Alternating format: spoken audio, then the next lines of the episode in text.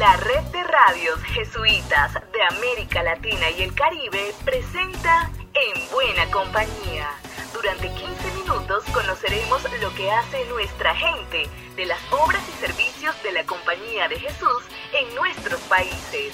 Les invitamos a recorrer estos 15 minutos en buena compañía. Sean bienvenidos y bienvenidas. ¿Qué tal compañeros y compañeras de Camino en América Latina y el Caribe? ¿Cómo les ha ido en esta nueva semana? Siempre cargada de buenas nuevas aún en medio de la oscuridad. Llegamos a la edición número 28 en buena compañía.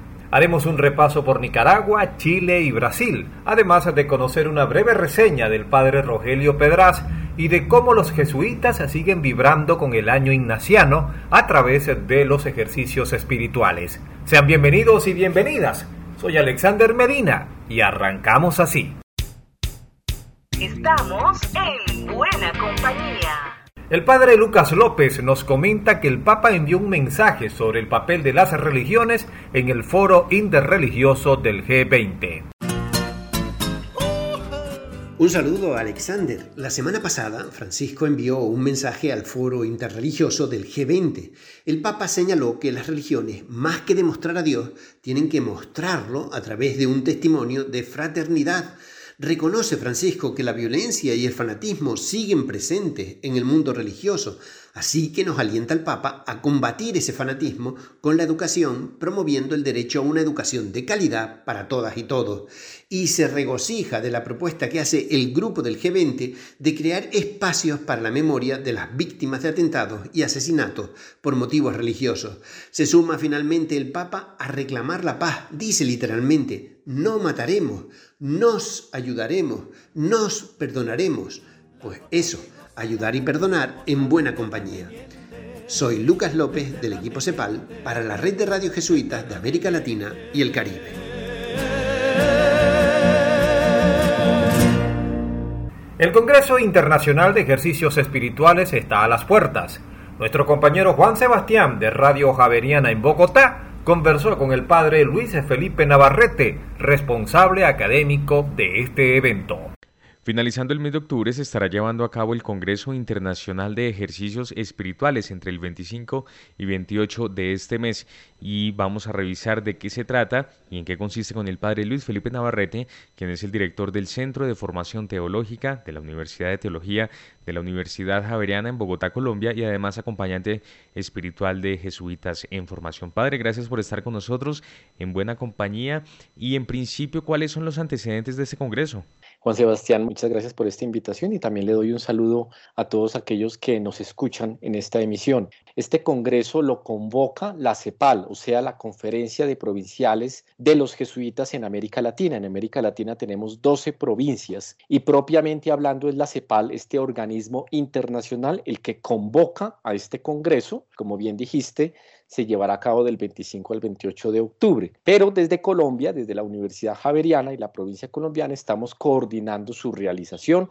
Será un congreso enteramente virtual, pues atendiendo las condiciones de pandemia. Y para responder a tu pregunta, esto se comenzó a pensar en el 2019. Lo comenzó a pensar el padre Germán Rodríguez, que en ese momento, en este momento es el provincial de los jesuitas en Colombia, pero en ese momento era el responsable del área de espiritualidad de la CEPAL. Y y lo comenzó a pensar como responsable de la, de la dimensión o del área de espiritualidad de la CEPAL, porque pues valdría la pena participar en la conmemoración de pues de la herida de San Ignacio de Loyola, por eso se titula de la herida a una nueva vida. Jesuitas y colaboradores apostólicos estamos celebrando el año ignaciano, año que comienza con la conmemoración de la herida de Ignacio de Loyola en Pamplona y termina el año entrante con la celebración o conmemoración de la canonización de San Ignacio de Loyola, de San Francisco Javier, de San Felipe Neri, en fin, y otros compañeros. Y en el 2019 se comenzó a pensar, oiga, ¿por qué no organizamos un, sería el primero Congreso Internacional de Ejercicios en América Latina? Porque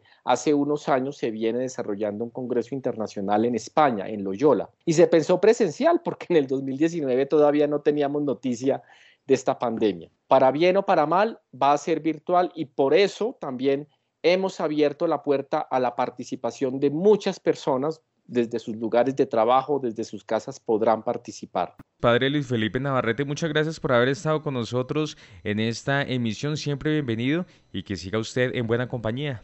Juan Sebastián, muchas gracias y un saludo muy especial para todos quienes nos escuchan. Desde Javeriano Estéreo en Bogotá, Colombia, informó para En Buena Compañía Juan Sebastián Ortiz. Campaña de ayuda a Haití. Tantos necesitan un nuevo amanecer. El terremoto en Haití dejó más de 30.000 personas sin hogar.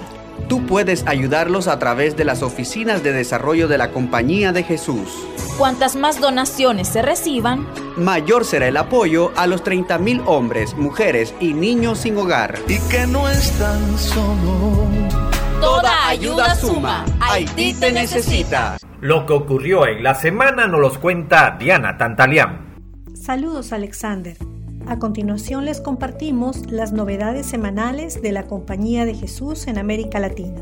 Esta semana se ha difundido Palabra de la CEPAL con el mensaje Los jesuitas en Haití, de la catástrofe a la esperanza, redactado por el padre Jean-Denis Saint-Félix, superior regional de los jesuitas en la zona.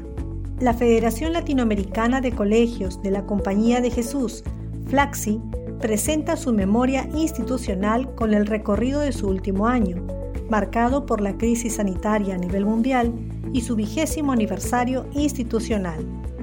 La Compañía de Jesús, presente en México y Centroamérica, ha compartido su postura ante las migraciones forzadas en la región, así como propuestas para atender sus causas estructurales y culturales. No olviden que pueden leer Palabra de la CEPAL y descargar todos los documentos mencionados en estas noticias en nuestra página web jesuitas.lat. Informó para ustedes Diana Tantaleán de la Oficina de Comunicaciones de la CEPAL. En Chile avanza el proceso constituyente. La Compañía de Jesús hace su aporte a través del documento Constitución y Pobreza.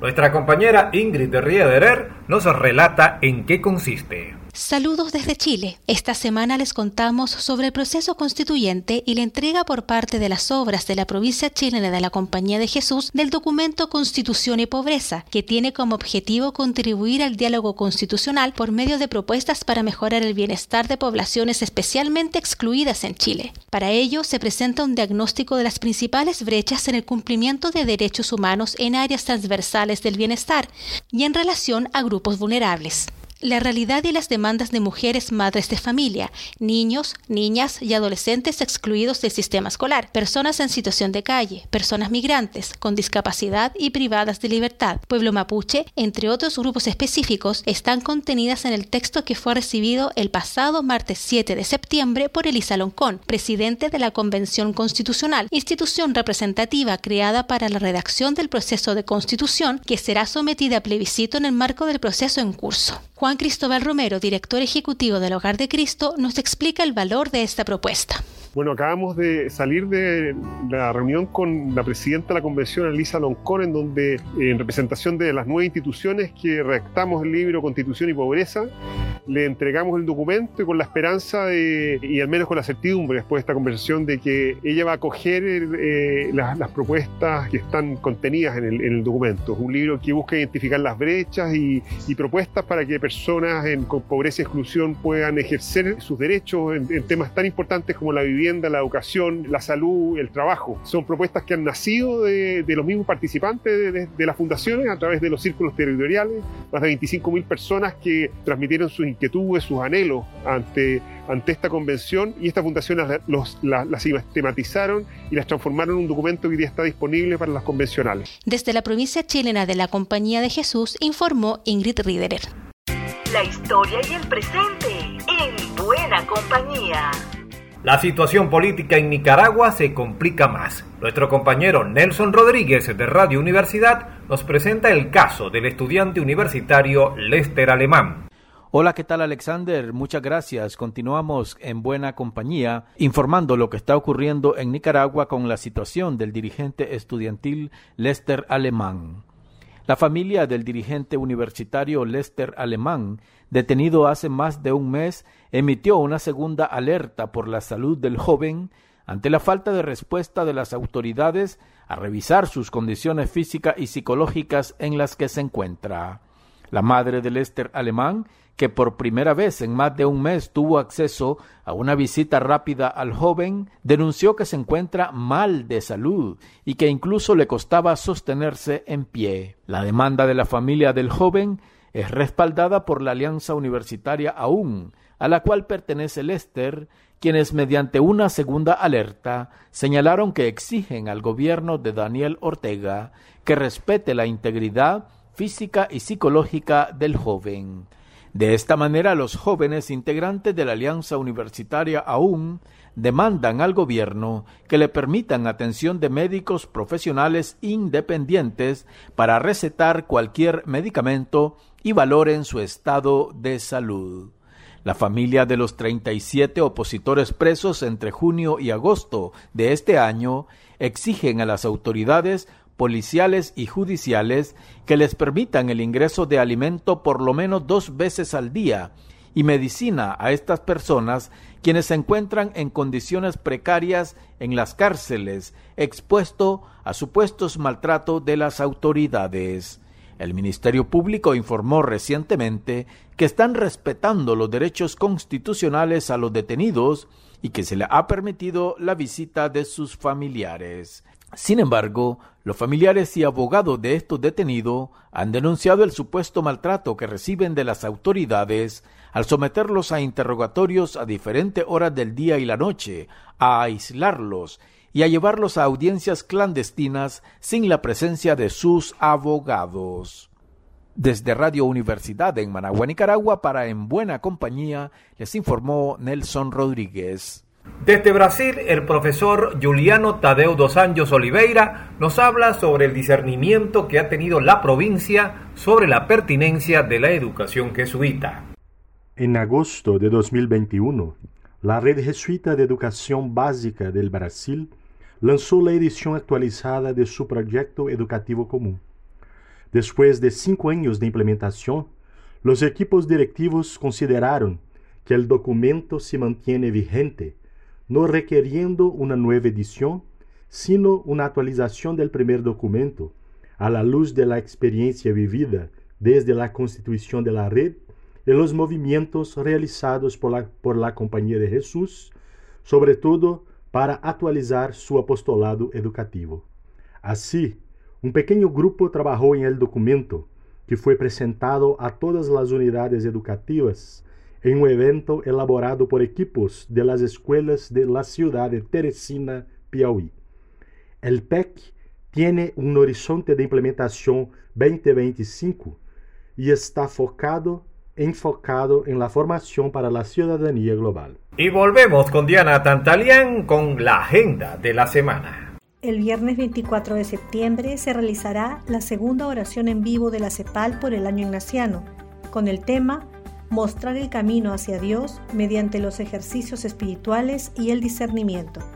La oración ha sido elaborada por los hermanos jesuitas de América Latina y se transmitirá a las 12 del mediodía, hora de Bogotá y Lima, a través del canal de YouTube Somos Jesuitas. Y para cerrar esta edición nos ponemos en línea con Gerardo Lombardi de la Federación Internacional Fe y Alegría. Nos comparte una reseña del padre Rogelio Pedraz, en el año 1973, el padre José María Velas propone a Fe y Alegría la posibilidad de desarrollar proyectos de educación radiofónica para llevar una escuela en cada hogar. Después de haber pasado por Canarias y de haber visto la experiencia de Radio ECA, propone la realización del proyecto de los institutos radiofónicos Fe y Alegría. Esta propuesta fue acogida por Bolivia, Ecuador y Venezuela.